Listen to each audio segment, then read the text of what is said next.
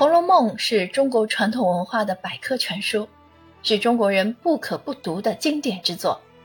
然而，当代青年十大死活读不下去的书，《红楼梦》却名列榜首。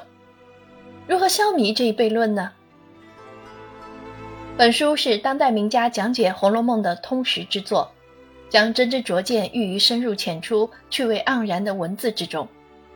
作者贴近青年读者，以深厚的学识、细节的描摹、精妙的分析，讲述《红楼梦》的思想与艺术、版本与价值、作者家族、续写与再创造、跨文化传播、红学队伍，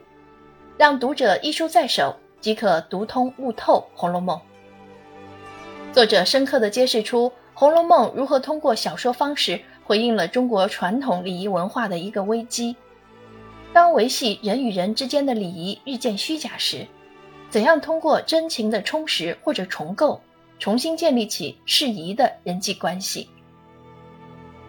本书的作者詹丹，上海师范大学人文学院教授、博士生导师，都市文化学博士点带头人。兼任中国《红楼梦》学会副会长，上海市古典文学学会副会长，